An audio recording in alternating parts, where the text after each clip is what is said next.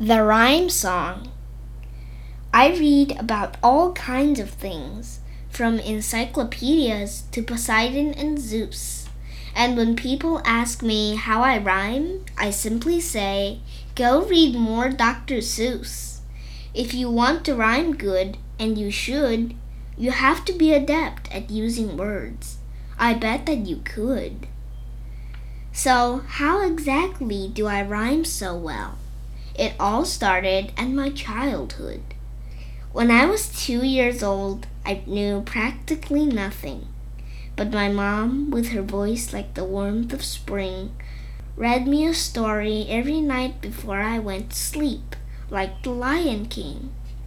I started to rhyme when I was five years old. I was curious and bold. One day in August that year, we're going to America. I was told. So we had to pack. There was a long journey ahead. When I first got to America, I couldn't sleep in my bed. Two weeks later, I went to an elementary school. When I stepped in, I felt a slight twinge in my head.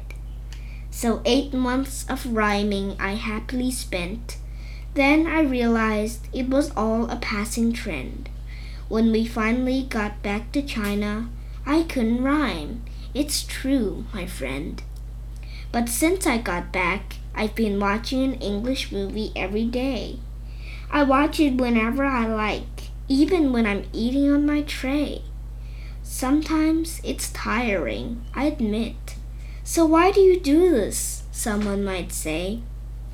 It helps you learn words, how to use them too.